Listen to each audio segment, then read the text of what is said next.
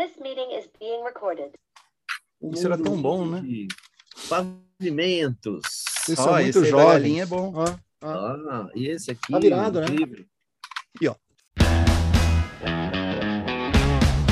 Aliás, o que a Anitta precisa para fazer sucesso internacional de verdade? Olha, bom, ela faz sucesso, não tô aqui, né? não sou um negacionista, negacionita também, né? Mas é, a gente encarou aqui como se fosse uma consultoria, né? Stop. Mas como a Anitta gosta de causar até hoje, eu acho que ela vai de Rape Me. Estamos aqui visitando o presente, passado e o futuro da música pop contemporânea e agora a gente vai editar a sessão A Melhor Banda do Mundo esta semana. Isso é uma coisa que Muito os jovens nunca farão, né? Eles não conseguem Eu vi o mostrar show- as coisas.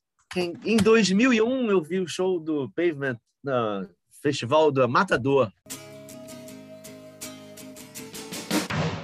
Yola Tengo, Pavement, uma porrada de, de bandas, uma noite interminável, 50 bandas tocando. 2001? Não foi 99?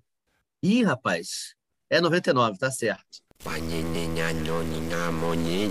É. 99, tá certo. É. E aí eu entrevistei, inclusive, foi quando eu, quando eu entre- entrevistei o Malcolm, isso aí. Posso É começar, senhores? o Malcolm. Ah, pode? A gente tá aqui, né? Tá valendo? Então vou, vou começar. Atenção,